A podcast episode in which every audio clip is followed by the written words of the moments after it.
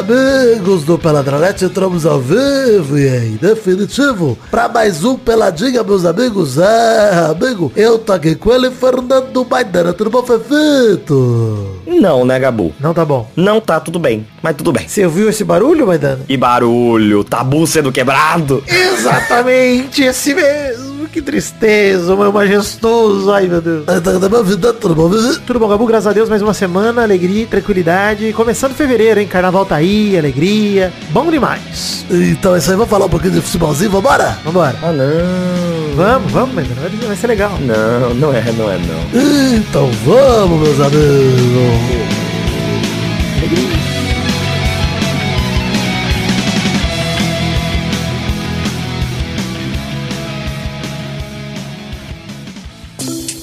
Ó, começar o programa de hoje falando, Maidana, das coisas que importam, que é, temos redes sociais do Peladas, nossas particulares também, tudo link no post aí pra você seguir eu, Maidana e o Vitinho da Comédia, que não tá aqui com a gente, mas tem uma ótima notícia do Vitinho, hein? Falei no intervalo passado, Hum. Vitinho mudou de casa, me mandou foto ontem na casa nova dele, não tá mais morando na casa de portão de pallet dele, que tava caindo na cabeça dele, estamos muito felizes com isso, um grande momento da vida de Vitinho.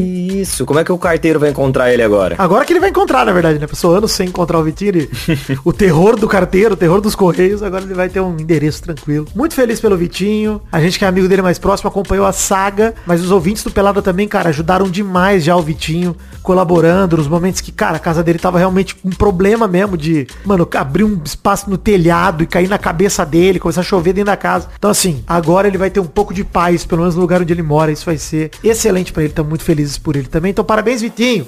Feliz, seja feliz na casa nova, meu irmão. Tamo junto. Parabéns, foda. Mal acompanhado tem feed próprio, link no post toda semana, assim como Fábrica de Filmes também do Vitinho, assim como Maidana nas redes sociais dele produz bastante conteúdo, principalmente pra Legião dos Heróis, enfim, tá? Tudo no post pra você acompanhar nossos outros projetos paralelos. Em especial, divulgando aqui porque tá no começo, o querido Dentro da Minha Cabeça, meu podcast novo que está no quinto episódio, tá em todos os agregadores de podcast. Gravamos essa semana com Bianca Nazari, gravamos, né? Eu gravei com Bianca Nazari, falando sobre fatos impressionantes de verdade. O episódio chama Impressionante de Verdade. E eu falo que sim, é muito impressionante Cabritos Teves perdurar na TV o tempo que ele perdurou. É impressionante. Você pode gostar, pode não gostar. Eu não gosto, mas valorizo, tá? Impressionante. Respeita. Não gosta, mas respeita. É um feito absurdo, pô. Independente do juízo de valor que você dá sobre a imitação e, o- e a comédia envolvida. Com certeza. Cara, tipo, a Filomena eu também odeio, mas ela não durou o que o Cabritos Teves durou. Então, Não, não durou. Cabritos Teves muito maior do que a Filomena, por exemplo. Claro. Eu acho que hoje o Cabrito Teves é maior que o Carlitos Teves. Com certeza, com certeza. Nos últimos 10 anos, me, eu me arrisco a dizer que o Cabritos Teves teve mais espaço na mídia do que o Carlitos. Com certeza, com certeza. Bom, Maidana, no programa de hoje nós vamos falar sobre o vai e vem do mercado da Série A do Brasileirão de 2024. A gente podia estar aqui falando dos jogos, Paulistão, Majestoso, caiu o tabu, não sei o quê. A gente, a verdade é que foda-se esses jogos, né? Ninguém liga pra isso, ninguém tá importando.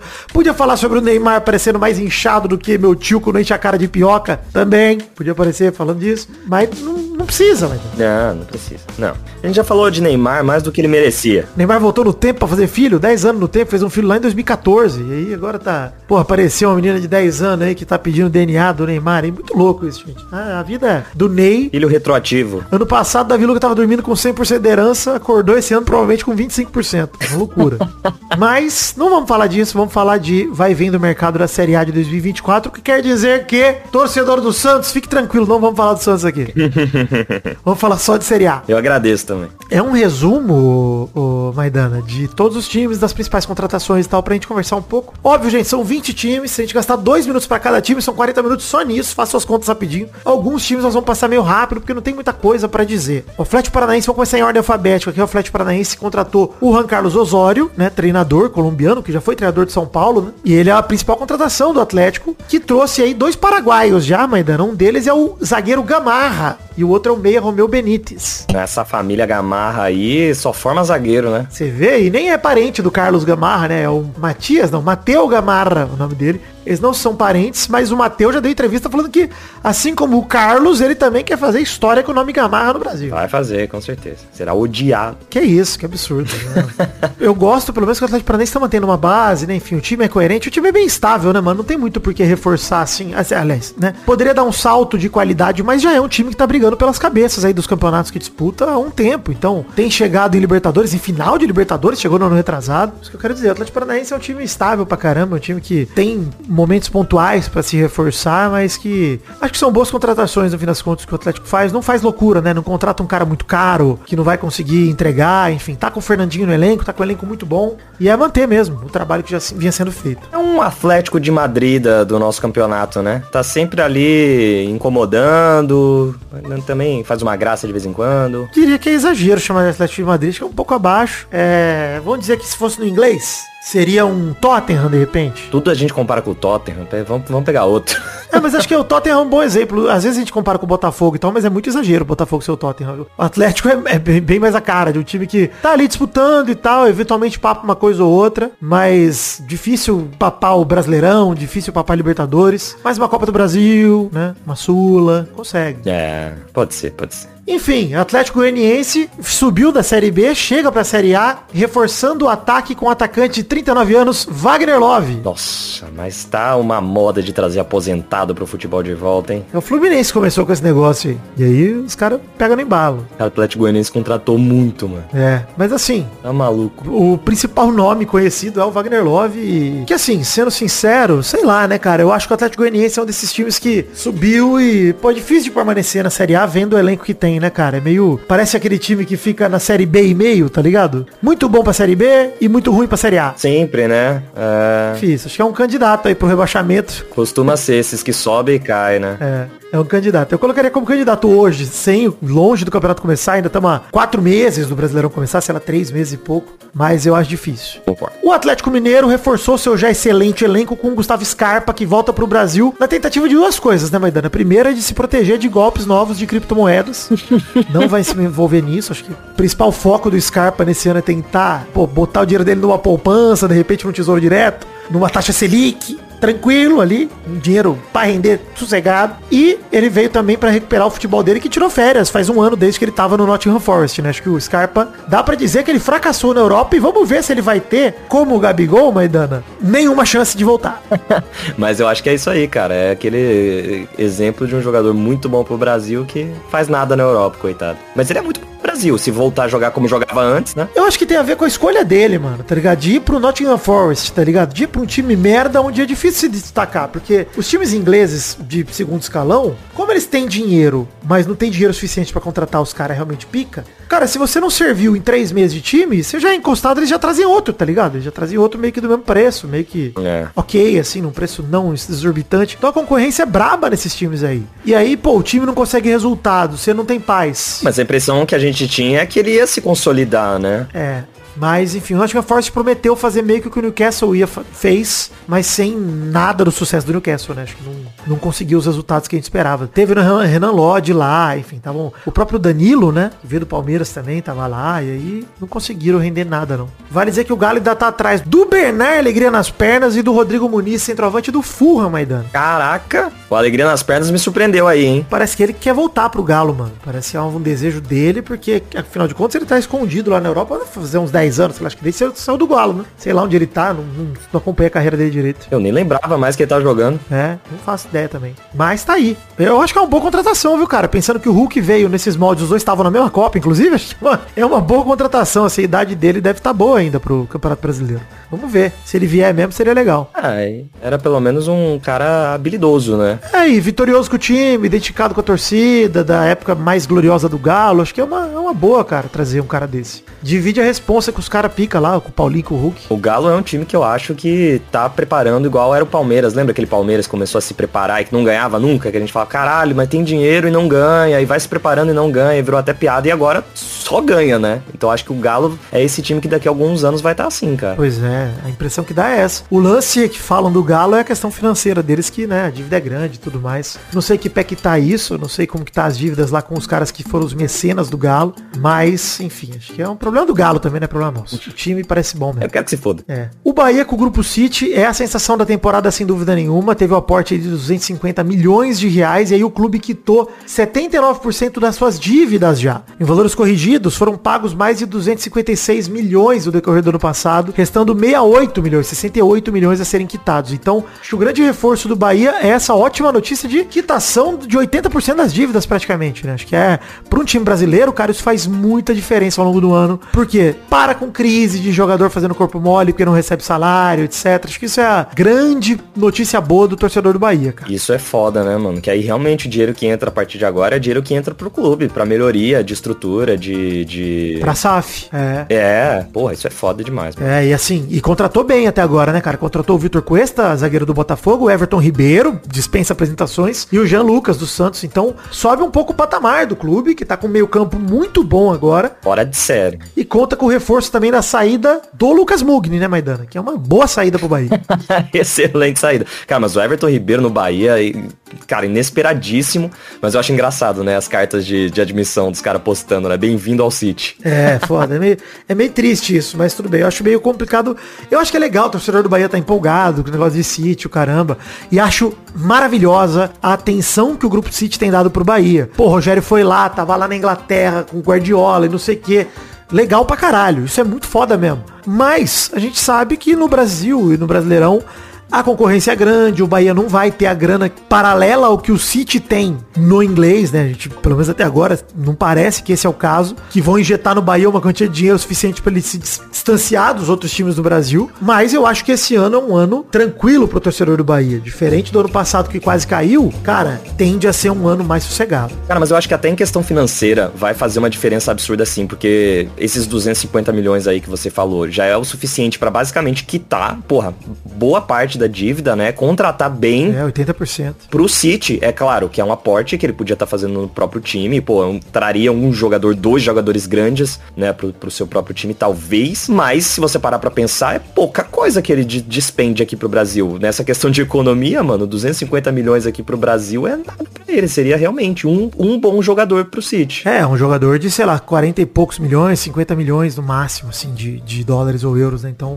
é meio que essa a conversão. Hoje em dia no mercado europeu é pouco. O Botafogo tem o retorno do Jefinho anunciado, além da chegada do zagueiro Lucas Halter do Atlético Paranaense e do goleiro John, ex-Santos e Real Valladolid, que chegou para substituir o Lucas Perry, que foi pro Lyon, assim como o Adrielson. Vou abrir um parênteses aqui no Botafogo, me dando para dizer, o John Textor é o dono do Lyon também, e do Botafogo. E aí o cara leva dois dos principais jogadores da temporada, que são o Lucas Perry e o Adrielson, pro Lyon. Esse é um exemplo para mim de gestão de SAF que é perigoso, né? Pro time brasileiro olhar e falar, pô, peraí, o Botafogo na fila de prioridade tá abaixo do Lyon. É diferente do Bahia com o City. Eu acho que eles nem colocam uma lista de prioridade. Manchester City primeiro, Bahia em segundo. Não é bem assim que funciona. O Botafogo parece que tá encaminhando uma lista de prioridade mesmo e se colocando pelo menos em segundo lugar. Que é triste pra caramba pro Brasil. Ficar atrás do Lyon, pô. Cara, mas eu acho também que o, a SAF do Botafogo, ela tinha muita expectativa. Até porque, apesar dela ter rolado antes desse campeonato desse ano que o Botafogo deu, esse, esse início, que nossa, finalmente vem aí, depois foi a maior entregada que a gente já viu, eles tinham uma expectativa de que, sei lá, o Botafogo ia ser campeão logo, sabe? E eu acho que o City escolheu um time do meio ali, é um time tradicional, é um time que não tava tão forte ultimamente, mas que é um time tradicional do, do Brasil, né? Não que o Botafogo também não seja. E que agora vai construir essa, essa tradição de talvez em um futuro começar a ganhar títulos, diferente do Botafogo. Eu acho que o Botafogo foi, vamos ganhar agora? E não ganhou. Ah, então foda-se. Foda-se, manda todo mundo embora, traz quem a gente quer pra cá, foda-se. É. é, então acho que tem uma parada do Bahia que eu acho que é um plano do City, pelo menos olhando de fora, é ser um clube fora do Sudeste, do eixo Sul-Sudeste ali, é um, eu acho que é uma oportunidade pro Bahia dominar o futebol do Nordeste. Isso para mim tá bem claro, assim, que a intenção do Grupo City parece ser transformar o Bahia no clube mais forte do Nordeste. Sim, disparado. E acho que o Bahia já é, se for pegar em torcida, talvez, não sei exatamente, mas é, me parece ser o caso. E até de títulos, né, brasileiros, tudo mais, o Bahia, enfim,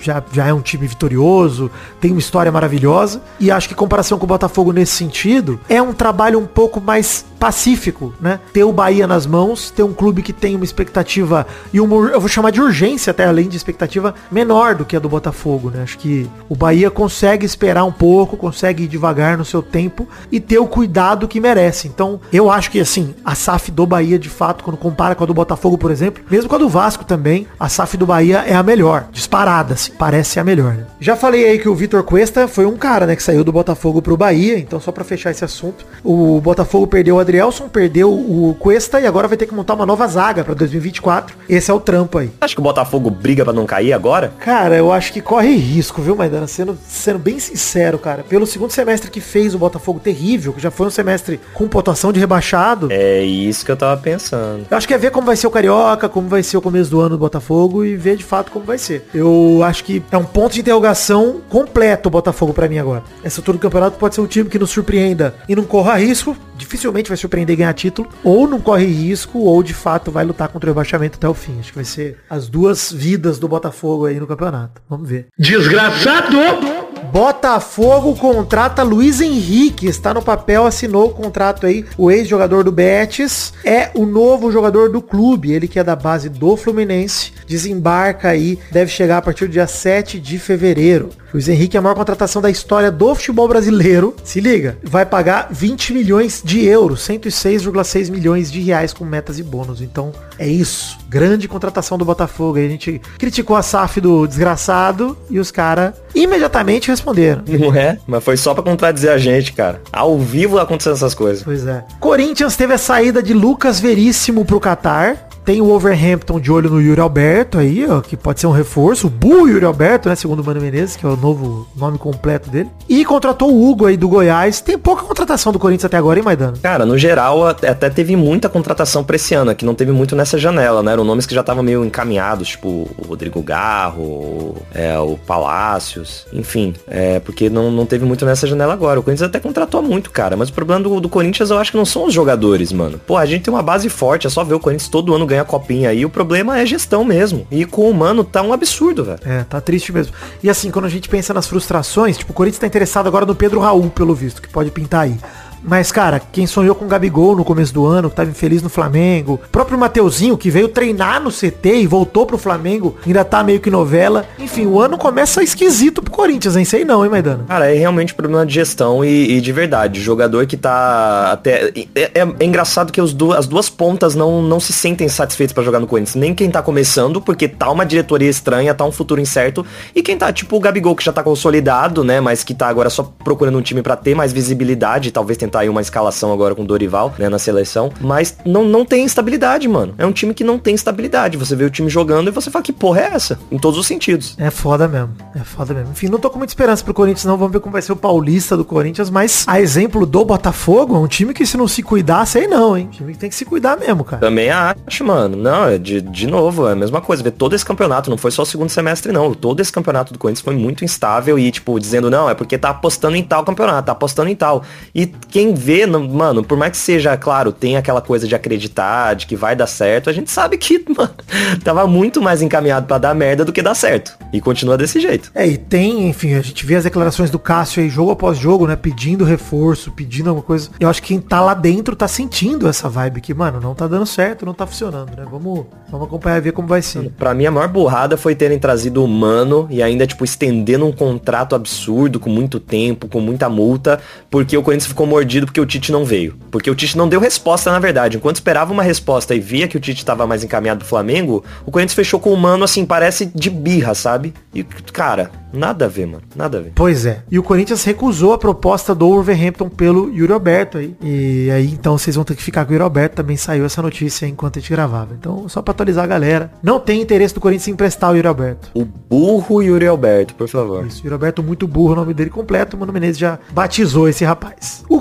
Criciúma, vamos passar rapidinho, porque contratou jogadores só dentro da sua realidade, sem nenhuma bomba também, como o Renato Kaiser, ex-Vasco, Atlético Paranaense, Fortaleza e América Mineira. Então, Criciúma tá aí meio que com o mesmo time, que subiu da Série B, com uma outra, um outro reforço, mas nenhum nome realmente bombástico aí que mude a realidade do Criciúma. Outro time aí, exemplo do Atlético Goianiense, que se não se cuidar, pode fazer o bate-volta da Série A com tranquilidade. Aposto nisso aí também. Saudades do Criciúma Dortmund. Olha aí, hein? O Cruzeiro recontratou aí dois campeões da Série B pelo clube em 2022. Dois, o Zé Ivaldo e o Rafa Silva, e trouxe para o lugar do Paulo Tuori o Nicolas Larcamon, ex-dirigente do León do México. O Gabriel Veron é a grande contratação do Cabuloso nesse ano, que veio por empréstimo do Porto, ele que é ex-Palmeiras. E, para não dizer que tudo são flores, o Bruno Rodrigues, centroavante do Cruzeiro, foi inclusive pro Palmeiras. Então perdeu esse centroavante, trouxe o Gabriel Veron e vamos ver como vai ser também o começo do Cruzeiro. Cruzeiro é outro time que eu não sei se bota muita fé não, viu, Maidana? Acho complicado mesmo a situação do Cruzeiro. Hein? Ah, mas eu acho que já tá mais estável. Eu acho que tá mais, mais fácil confiar no Cruzeiro do que no Corinthians, por exemplo. É, também acho. Mas ano passado do Cruzeiro também não foi maravilhoso, né? Longe disso. Então é uma, né, um sinal de alerta aí que fica ligado pro Cruzeiro que terminou o campeonato a quatro pontos do, do rebaixamento. É, assim, eu acho que é meio padrão, é meio momento de estabilização, né? Voltou da, da Série B, ficou ali de novo, não caiu, mas ficou perto. Agora eu acho que vai fazer um meio de tabela para nos próximos anos tentar estabilizar de novo, se não der merda. É isso aí. É, o Cuiabá não tem nenhuma contratação bombástica, manteve a mesma base do time do ano passado, que fez um bom campeonato. E acho que essa é a, a tônica do Cuiabá, né? Até o time envelhecer e parar de render, a gente vai fazer campeonatos na média ali, enfim, buscando é, a metade da tabela e é isso aí. Não tem muito que esperar do Cuiabá, não. O Daverson que, que tentou sair, né? Tentou cravar uma vaga lá no Grêmio. Eu vi, eu vi, mas enfim, permaneceu até agora, né? Ele tá numa fase boa no Cuiabá, cara, fez uma boa temporada aí. Tinha visto os números dele, cara, ele fez tipo 17 gols, duas assistências ano passado. Foi uma boa temporada de para um cara de 32 anos, né? No Cuiabá, inclusive. Não, não deve ter risco não pra ele sair não do, do Cuiabá, ele deve permanecer mesmo. Teve ele tentando cavar vaga, vaga no Grêmio, né, no post do Instagram, mas ficou por aí. Figura folclórica, né? O Flamengo, esse sim, trouxe o De La Cruz do River Plate como principal contratação e trouxe também o lateral Tita Lacreira, Matias Vinha, para reforçar o time comandado por Tite. Ai, cara, agora vai ter o Tita e o Tite no, no Flamengo. É isso mesmo. A união Tita e Lacreira é real, vai dando, não tem jeito. O Davi Luiz renovou, o Bruno Henrique renovou até o fim de 2026, Davi Luiz até o fim do ano. E o Mengão ainda quer o Léo Ortiz, xerifão do Bragantino. E o Evander, ex-Vasco da Gama, meio campo, que tá lá na MLS. Então o Flamengo ainda tá buscando alguns reforços pontuais. Conseguiu a permanência do Gabigol, que tudo indica que ele vai ficar. E pode perder ainda o Thiago Maia pro Inter e o Mateuzinho nessa novela com o Corinthians. O Botafogo também parece que quer. Mas assim, acho que também vai acabar ficando se bobear. Acho que não deve sair mais do Flamengo, não. Acho que é um, pô, boas contratações do Flamengo, hein, cara. De La Cruz é companheiro do Arrascaeta na seleção e vem pra brigar, não, pra ser titular absoluto, não tem jeito. Boas contratações de um time que já tava bom, com um dos melhores técnicos que o Brasil tem hoje, então. Perfeito. É isso, mano. O Flamengo vai ser. Deve brigar por título de novo. Vou soltar a vinheta do desgraçado aqui só pra gente virar o bloco, falar do financiamento coletivo e voltar daqui a pouco. Desgraçado!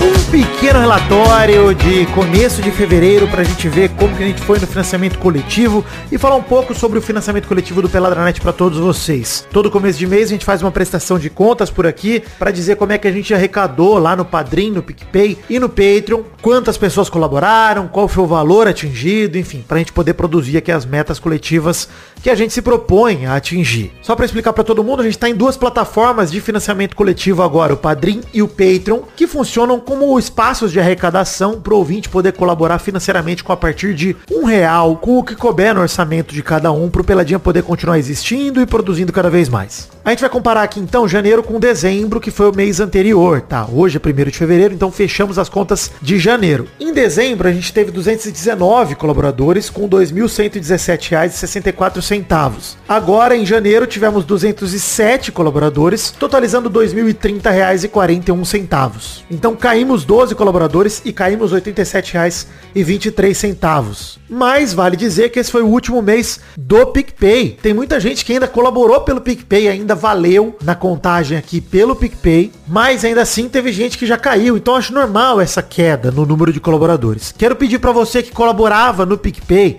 tem muita gente que ainda não migrou pro Padrinho ou pro Patreon. Por favor, considere a migração pra gente poder continuar contando com a arrecadação de todos vocês. Imagino que em fevereiro, se a galera não migrar, vai cair bastante o número de colaboradores e o valor arrecadado. Então, por favor, se você puder, se você for um ouvinte assíduo, colaborador do Peladranet, mude de plataforma para poder continuar ajudando a gente. De qualquer forma, como batemos dois mil reais, ainda assim quer dizer que batemos a última meta do financiamento coletivo e teremos intervalo extra neste mês de fevereiro. É isso, gente. Muito obrigado a todo mundo que colaborou de coração por acreditarem no sonho da minha vida, que é o Peladranet. Tamo junto, tá dando certo. Vamos que vamos. Alegria!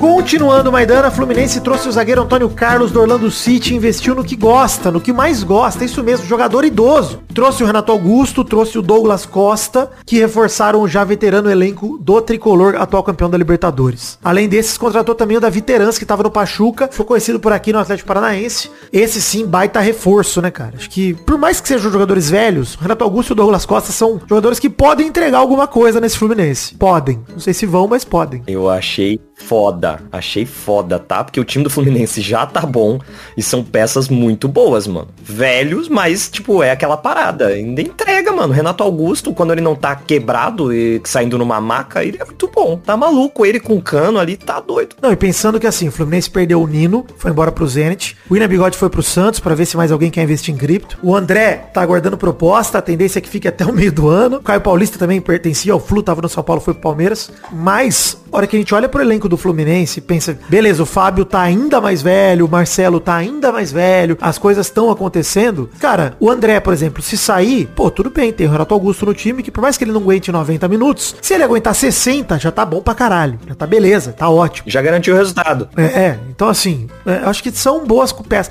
O Renato Augusto eu acho uma ótima peça. O Douglas Costa eu acho que pode fuder. É um jogador com potencial para queimar elenco, para cagar mesmo, assim. Acho que é, é o único ponto negativo do Douglas Costa para mim. Personalidade. Mas eu não sei se dá tão ruim por causa do Diniz. Porque o Diniz é ainda pior do que ele ali em questão de elenco. Então eu acho que se der merda, ele só sai e pronto. É, eu acho que são jogadores com toque de bola muito refinado, com capacidade técnica incrível, que podem se adaptar rapidamente ao estilo do Diniz. Então pode funcionar sim no Fluminense, acho que são boas contratações. E vou elogiar o Terans, que pra mim, assim, qualquer time no Brasil ele teria vaga para disputar a titularidade, para fazer parte de um elenco, é um excelente jogador e, pô, ótima contratação do Fluminense. Acho que essa é a grande contratação do ano, de fato, no jogador mais jovem, um jogador com gás e tal. O Fortaleza teve a volta do atacante Moisés e a chegada do goleiro Santos, ex-Flamengo e Atlético Paranaense. Fracassou no Flamengo Santos, né, Maidana? Dá pra dizer. Nossa, demais, mano. Coitado. Nem acho que a culpa é explicitamente dele, mas aquele começo de ano lá com o VP, o Mundial de Clubes e tal, é trágica a passagem do Santos pelo Flamengo. Muito trágica. Um ano só. Exato, foi toda uma situação em que deu errado, né, cara? Trazer o VP também já, já começou errado aí. A saída de jogadores do Fortaleza como o Fernando Miguel, Zanocelo, Romarinho,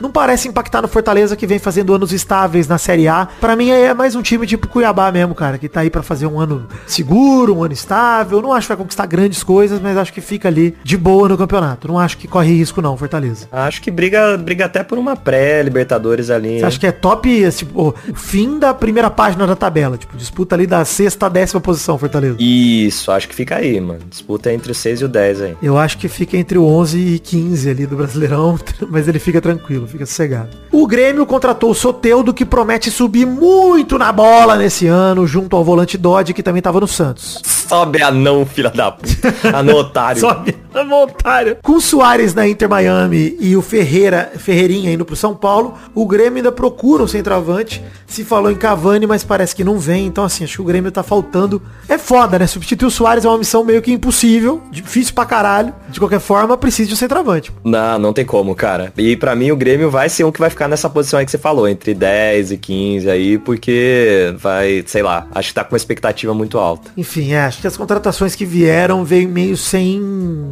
moral, né, cara? Soteudo, Dodge, Sei lá, viu, cara? Não boto muita fé nesse Grêmio também, não. Mas vai saber também, né, cara? O próprio Soares chegou, é claro que era um puta nome vindo da Europa ainda, mas ele chegou, assim, muito questionado, né? E vai saber, vai, vai que o Soteldo dá certaço ali no Grêmio e vira um puta nome. Não sei, duvido muito, mas sei lá. Pô, é foda, sabe por quê? Porque o Soares já foi chuteira de ouro antes de ir pro Grêmio, tá ligado? O Soteldo não, nunca foi nada, né? Então é foda, é difícil esperar algo do tipo. Mas, quem sabe, a esperança tá aí, né? O Inter contratou Rafael Borré do River Plate, assim como o zagueiro Robert Renan e o goleiro Ivan da Ponte Preta, que estava no Vasco e pertencia ao Corinthians, então foi pro Inter, que deixou o Kehler, goleiro, e o atacante David pro Vasco e ainda tá buscando contratar o Thiago Maia. O Inter, cara, foi bem na Libertadores, foi pra semi da Liberta, o Ener Valencia é um grande jogador e pontualmente reforçando o elenco aí, acho boas contratações do Inter, viu, cara? Pra mim, a melhor contratação aí é o Robert Renan, justamente porque vem da base do Corinthians, né? Tá, tava no, no time campeão. E. Sei lá, cara. Por mais que sejam boas contratações, o Inter é um time que eu nunca consigo confiar. É. Nunca vejo fazendo nada. É, mas já fez um ano bom ano passado, né? Se pensar que foi sempre finalista de Libertadores, tem o Ener Valência, tem jogadores já muito bons, cara. Acho que é uma. Assim, são reforços pontuais para um time que já tava funcionando. Acho que é uma tentativa. Vale ver quem vai subir da base, quem vai aparecer ao longo do ano, né? Acho que o Inter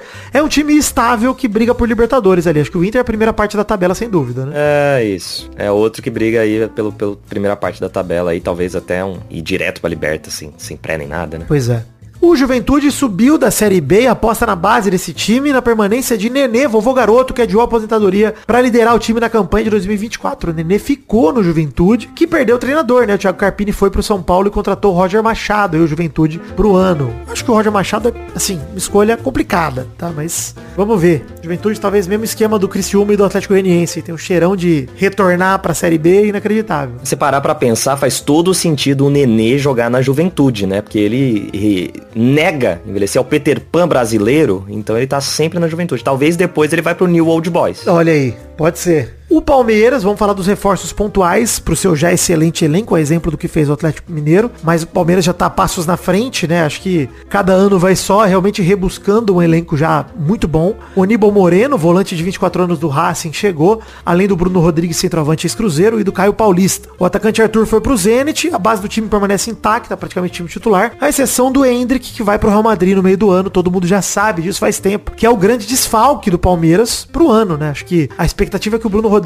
pegue ritmo de jogo para virar o centroavante titular do Palmeiras quando o Hendrick foi embora, né? É outro daquele caso que é muito difícil você trazer um nome para substituir o tamanho do que já é o jogador, né? Não dá, não dá. Mas não dá, não dá. É insubstituível. Eu acho que o Hendrick é um cara assim, insubstituível mesmo. Acho que é o grande fenômeno atual do futebol brasileiro, a esperança que a gente tem para a seleção brasileira. É difícil substituir esse cara, muito complicado. Mas, cara, tem que reforçar o ataque, não tem jeito. E é louco falar isso, né, mano? De um cara que tem 17 anos, né? Muito louco falar isso. Tipo, pô, é praticamente insubstituível, um moleque. E sabe o que é pior, ô Maidana? Que não é por algo que ele fez na base. É pelo que ele fez ano passado no título do Palmeiras, no jogo contra o Botafogo, em jogos importantíssimos que ele cresceu, né? Então, o Hendrick é um cara que ele não é promessa, ele é realidade no futebol brasileiro. E a gente tem que tratar ele desse jeito, mano. É isso. Difícil substituir porque ele já convenceu. É, a promessa dele é de que ele vire um grande nome a nível mundial, né? Exato. Mas assim, pro futebol brasileiro, ele já é, tipo, um nome absurdo. Eu não consigo citar, assim, é, talvez o Hulk e o Paulinho sejam centroavantes que estejam numa fase melhor que ele hoje. Mas são os dois. Máximo. E ainda assim, eu acho, porque eles já são consolidados, assim, de entrar sempre e tal. E o Hendrick ainda teve muitos jogos em que ele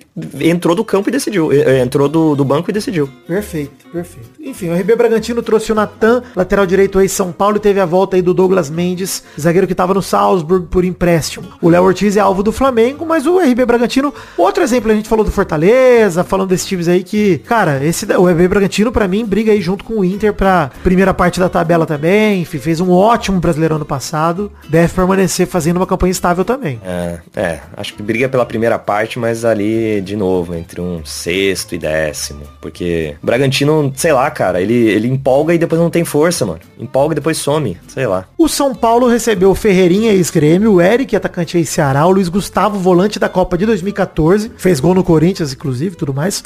O Damian Bobadilha, meia do Cerro Portenho, também chegou.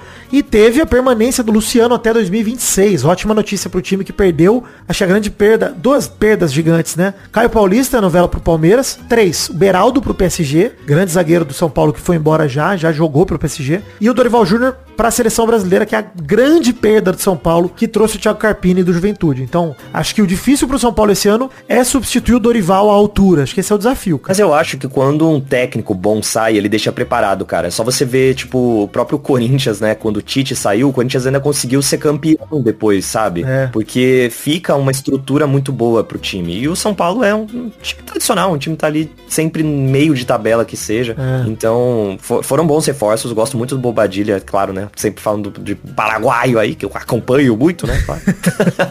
Mas, é, pô, ele é um bom nome mesmo, cara. Acho assim, e tem a cara, cara de São Paulo, assim. É, eu acho que o, o próprio Eric é uma boa contratação, o Luiz Gustavo Gustavo, pra mim, é uma excelente contratação. Ele é bom volante, tava há muito tempo em futebol alternativo, né? Esse futebol fora dessa grade da visibilidade. E o Ferreirinha é o melhor do Grêmio, pra mim, tirando o Soares, assim. O São Paulo tirou o melhor jogador do Grêmio, tirando o Luizito Soares. Por isso que eu falo que o Grêmio esse ano aí pode se dar mal, hein? Pode ficar mais aí pro meio de tabela do que. A grande preocupação do São Paulo é a zaga, né? É a lateral com o Caio Paulista que saiu de fato e o Beraldo. Acho que isso que tem que se estabilizar o novo sistema defensivo do São Paulo. Mas de resto, é, no ataque do meio pra frente tá legal. Mas sempre foi, né, cara? É engraçado ver isso. Sempre vi isso aí de diferença. Ultimamente a caldo Corinthians tá uma merda, mas durante muito tempo eu via essa diferença, assim. O Palmeiras tá, claro, mais estável ali, o Santos uma piada. É, e o Corinthians forte na defesa, fraco no ataque, o São Paulo forte no ataque e fraco na defesa. É isso mesmo. São Paulo era sempre um time que fazia muito gol e tomava muito gol. O Vasco da Gama contratou o Palá. Sabe quem é o Palá, Maidana? Quem que é o Palá, velho? O Pelé é o Edson, né? O Palá é o Adson. Puta que pariu, não é possível.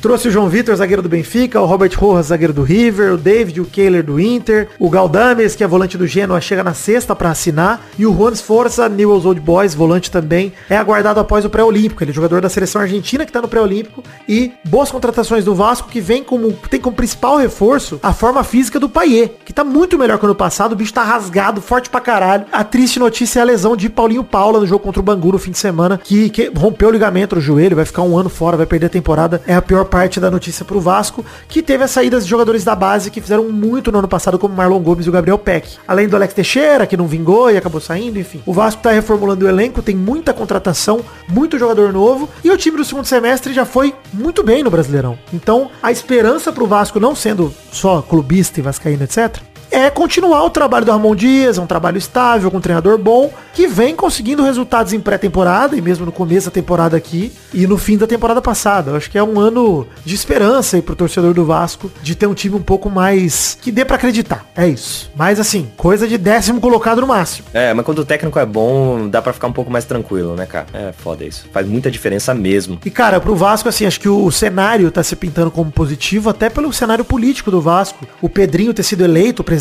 do Vasco e tá ali trabalhando com outros ex-jogadores, o próprio Edmundo, cara, trabalhando junto com ele. É, tem uma questão toda de otimismo envolvendo o ano do Vasco para ter um ano tranquilo. Eu falei disso em live que eu fiz lá no Vasgonzo com o Nicolas Queiroz. Eu falei, cara, o que eu quero esse ano é um ano de férias, bicho. Eu quero um ano de futebol que eu não precise me desesperar. É só isso que eu peço. Não quero ganhar título nenhum, não quero comemorar nada. Eu quero férias do futebol. É isso que eu quero esse ano, como torcedor do Vasco. Então, se o Vasco me der isso, Maidana, 10. Show de bola. Tô feliz. Nossa, comemorar um primeiro lugar da segunda página da tabela, hein? Nossa, um décimo primeiro, já pensou pro Vasco? Comemorar 45 pontos na rodada 34. Puta que pariu, tá ligado? Pô, Caralho!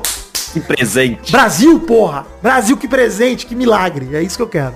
Puta que pariu, cara. Não quero não. Não quero mais dezembro ficar assistindo futebol, não. Não dá, não. Chega. Chega, essa fase já passou. Enfim, mas acho que é um, assim, um bom, um bom ano esperançoso pro Vasco. Tendo em vista os seus rivais do campeonato, né? O último time do Brasileirão que a gente não comentou ainda é o Vitória, do nosso querido Touro, né? O grande Eu Sou Vitória aqui de- desse programa. Eu sou Vitória. Que recebeu aí como principal reforço o Christian Zapata, ex-Milan e ex-Atlético Nacional. E o Luan, ex-Grêmio, que assinou com uma temporada pelo Fatal Model Vitória. o Vitória é um time que, mano, eu já colocaria ele na Série B do ano que vem, sinceramente. Acho difícil permanecer. Com o Luan, com certeza. É, eu acho que esse é o principal sinal, viu, Maidana? Assim, contratou o Luan, péssimo sinal. Santos que o diga, ó lá. É, mas ele tava no Grêmio na temporada passada, mas assim, já fa- falo e repito. Se naquele jogo pênalti na mão do Yuri Alberto tivesse sido dado, talvez Luan hoje estaria com estátua no Olímpico, na arena do Grêmio. Puta merda. Faltou. Mas de qualquer maneira, é, é isso. Acho que contratar o Luan é um movimento de diretoria muito questionável. Muito questionável. Esse bagulho, pro torcedor do Vitória, deveria ser uma bandeira amarela, assim, pra não dizer vermelha. De medo, né? Porque puta que pariu. Sinal que tá perdido. cara. Deve estar muito foda, né? A briga lá, porque, porra, o Bahia contratando bem, quitando dívida e Luan no Vitória. É foda. Pô, você pensa assim a comparação, né? Você contrata o Luan, um jogador ex-grêmio e tal, campeão Libertadores, etc. O teu rival contratou o Everton Ribeiro, irmão. O maluco tava no Catar na Copa do Mundo, mano. Tá ligado? É um bagulho muito discrepante, cara. Muito discrepante. Tem comparação. Melhor jogador do Brasil, é, tipo, três anos atrás. É foda. É. Enfim, essa é a nossa análise sobre todas as contratações, vai vendo o mercado do futebol brasileiro. A gente vai acompanhar o ano do futebol, a gente ainda tá no comecinho do ano, tá de boa de, de ficar comentando muita coisa e cravar resultado. Mas acho que é um campeonato que promete se redesenhar, né, cara? Acho que a gente vê ainda um domínio claro de Palmeiras, Galo e Flamengo. Eles continuam sendo top 3 times do Brasil. Mas é legal ver emergir o próprio Fluminense se reforçando como a quarta força do futebol brasileiro, dá para chamar com tranquilidade. O próprio São Paulo, o próprio Bahia aparecendo. Eu acho que eu colocaria esses seis times que eu citei como os principais times, ô, ô Maidana, não sei você. Concordo. Aí depois dá pra botar num bolo o Bragantino, o Inter, o próprio Fortaleza, o Grêmio. É, o Grêmio até você não bota tanta vega do eu, mas eu acho que é mais ou menos esse tipo de time. É, não acho. Nem o Inter. Não confio em gaúcho. Digo isso sendo um gaúcho. ah não, ó, eu até pulei, desculpa, o Atlético Paranaense pra mim ele vem como sétima força aí, também muito próximo desse bloco dos seis aí que eu falei, acho que é um, uma grande força também. Aí sim. Mas, pô, Grêmio, Inter, Botafogo, Vasco, Bragantino, Fortaleza, são times que vão aí lutar pra pegar esse meio de tabela, né? Acho que vão ser times que vão se degladiar. Próprio Cuiabá, Corinthians, acho que, cara, Corinthians e Cruzeiro bota até um pouco abaixo, é difícil o ano dos dois. É, e aí, vixe, Criciúma, Atlético Goianiense, Juventude, Vitória, que subiram da Série B, pra mim vão ter um trabalho duríssimo. Duríssimo esse ano. Os quatro que subiram pode ser bem os quatro que caem, tá? É, só talvez não seja porque tem, tem time da Série A aí brigando muito pra cair. É, não, pois é. Time que eu torço, inclusive.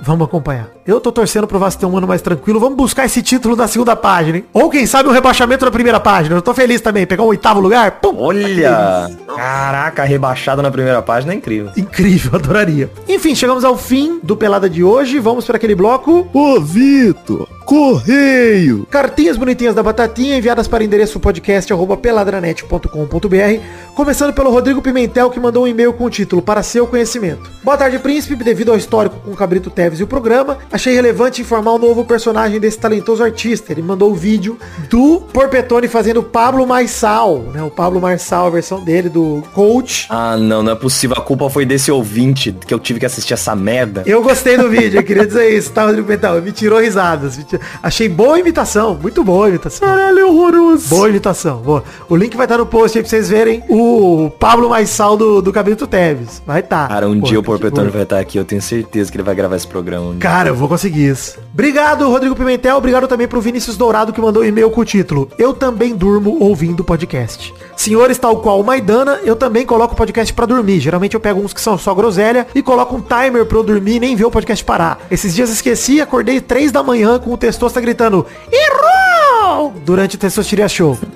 Lógico que foi um tempo até dormir de novo, mas tá tudo certo. Enfim, agora, antes de colocar o timer, eu vejo se o Pelada não tá na fila como próximo episódio. Parabéns pelo trabalho e bora Bahia minha porra, melhor meio campo do Brasil sem clubismo. Olha, sobre o Bahia, cara, não acho que é o melhor meio campo do Brasil, mas acho que é um dos, tá? Dá pra dizer que o Bahia tem um dos, sei lá, top 5 melhores meio de campo do Brasil hoje em dia. Sem sacanagem mesmo. Acho que dá pra dizer do Flamengo, do Galo, do Palmeiras, do Fluminense e do Bahia, assim. No papel é isso aí, né? Talvez os cinco melhores. Mas, pô, como vocês dormem ouvindo podcast, gente? Não, não faço ideia de como vocês fazem isso, pelo amor de Deus. Nossa, se falar ainda, hein, eu, eu ouço ouvindo True Crime. Nossa, você dorme ouvindo True Crime, pelo amor de Deus. Não dá não.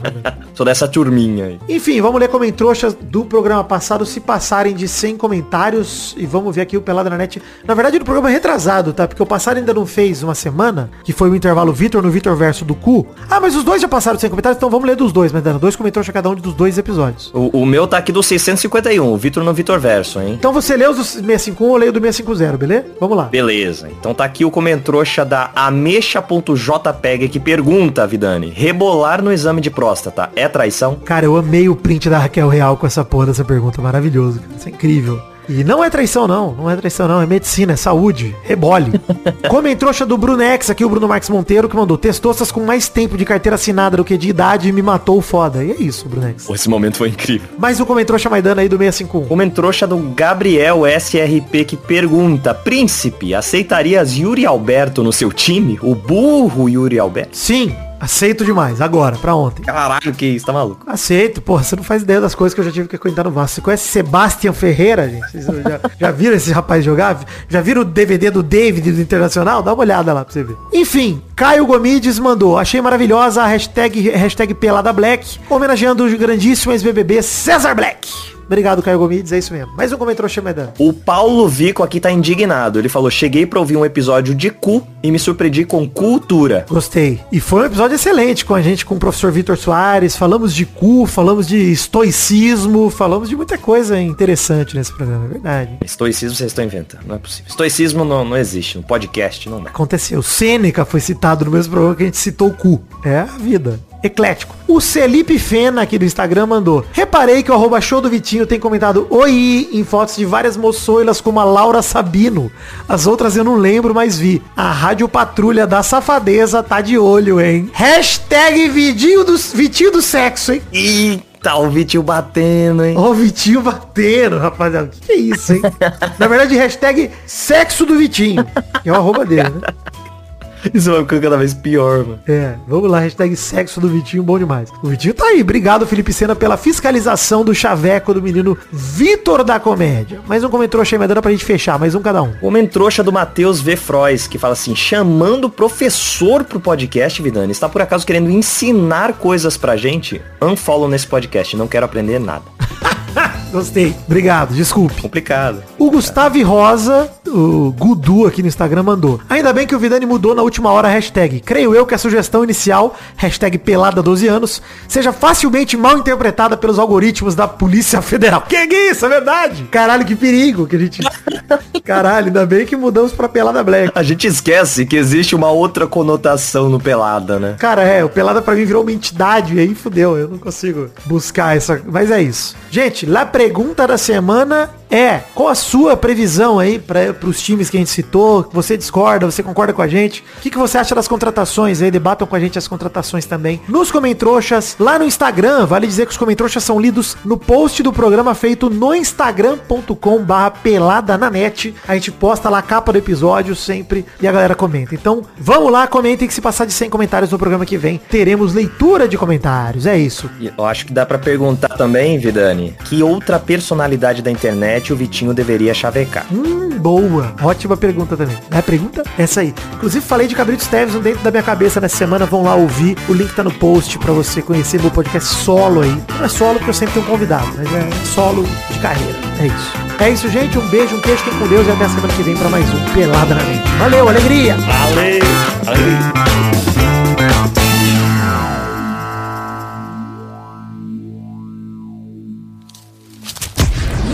Nossos colaboradores!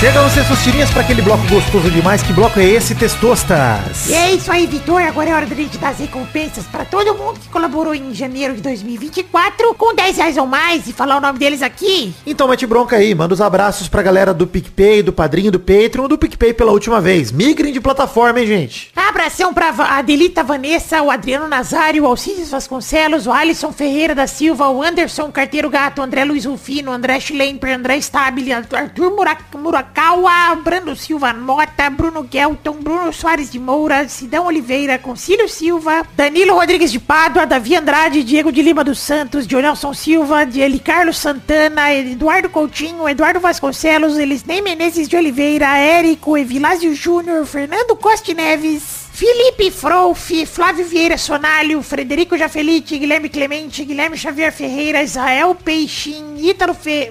Ítalo Leandro Freire de Albuquerque, Jonathan Romão, José Vieira de Menezes Neto, Josué Solano de Barros, Júlio Barros, Cauê Pescher, Leonardo Lacmanetti, Letícia Robertoni, Lucas de Freitas Alves, Lucas Romualdo, Luiz Fernando Rodrigues Libarino, Maxwell Nelly, La... Natália Cucharlon, Nicolas Valcarcel, Paulo Rig, Pedro Bonifácio, Pedro Láurea, Pedro Machado, Professor Rogério Vitor, Rafael Azevedo, Rafael Correia da Silva, Rafael Matis de Moraes, Reginaldo Antônio Pinto, Penata Pereira, Robson Duarte, Rodrigo Dias Garcia, Thiago de César, Vander Alvas, Vitor Maeda, Vinícius Parente, Vinícius Dourado, Vinícius Gomes, Vinícius Renan Lauerman Moreira, Vitor de Almeida Flauzino, Vitor Madureira, Wanilon Rodrigues da Silva, Wesley Barbosa, Wesley Souza, William Rogério da Silva, Hassan Jorge, Bruno Monteiro, Júlio Barros, Marcelo Cabral, Felipe Pastor, Carlos Mucuri, Maurílio Rezende, Leonardo dos Anjos, Bruno Macedo, Adriel Romero, Aline Aparecida Matias, Bruno de Melo Cavalcante, Bruno Henrique Domingues, Caio Mandolese, Fernando de Araújo Brandão Filho, Fernando Henrique Bilheire, Gabriel Lopes dos Santos, Gerson Alves de Souza, Lucas Andrade, Lucas Mote Lima, Mariana Feitosa, Murilo Segato, Rafael Camargo Cunioche da Silva, Rafael Santos, Rafael Bubinique, Rodrigo Oliveira Porto, Stefano Belotti, Wagner Lennon, Vander Villanova, Welly da Carine, Marco Antônio Rodrigues Júnior Marcão, Daniel Moreira, Lennon Estrela, Rafael Piccoli, Vitor Rodrigues, Sharon Ruiz, Thiago Gonçalves, Davi Lacerda, Felipe Artemio Schouten, Isabela Zácara, Lucas Penetra, Lucas do Fofo, Tatiane Oliveira Ferreira e Vinícius Cunha da Silveira. É isso, queridos ouvintes, colaboradores do PicPay, do Padrinho, do Patreon. Obrigado a todos que colaboraram até hoje pelo PicPay. Esse é o último mês que o PicPay funcionou. Muito obrigado de coração. Lembrem-se de migrar pro Patreon ou pro Padrim para vocês poderem continuar me ajudando, colaborando e construindo o sonho da minha vida, que é o Peladranet junto comigo. Um beijo, um queijo, tamo junto, fiquem com Deus, Deus abençoe todos vocês. Alegria!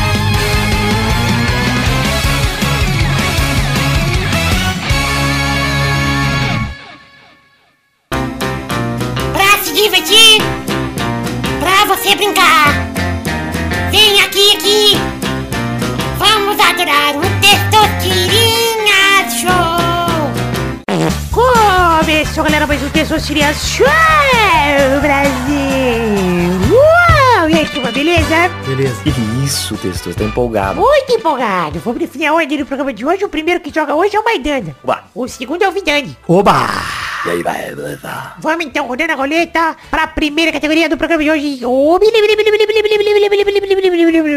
Eu quero uma marca de pasta de dente sem a letra A no nome. Vai, vai dando. Ai, caralho, mano. É... Sensodine.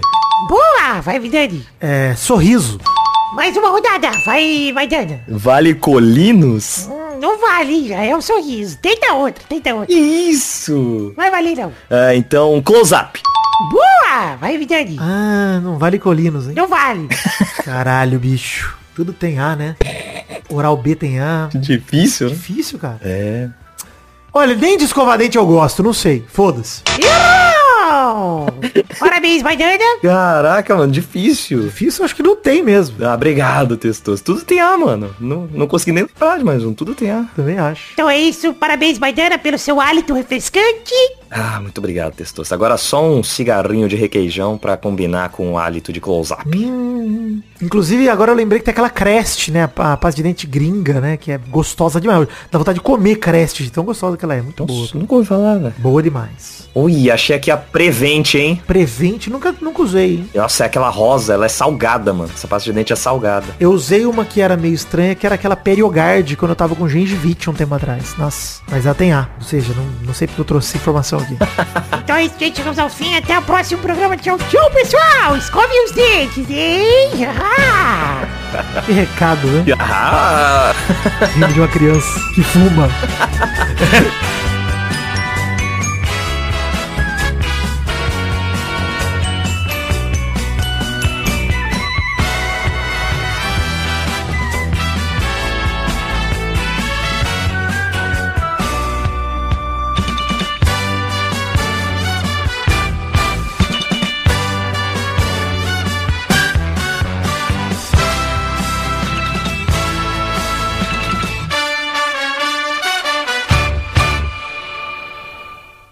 Federico?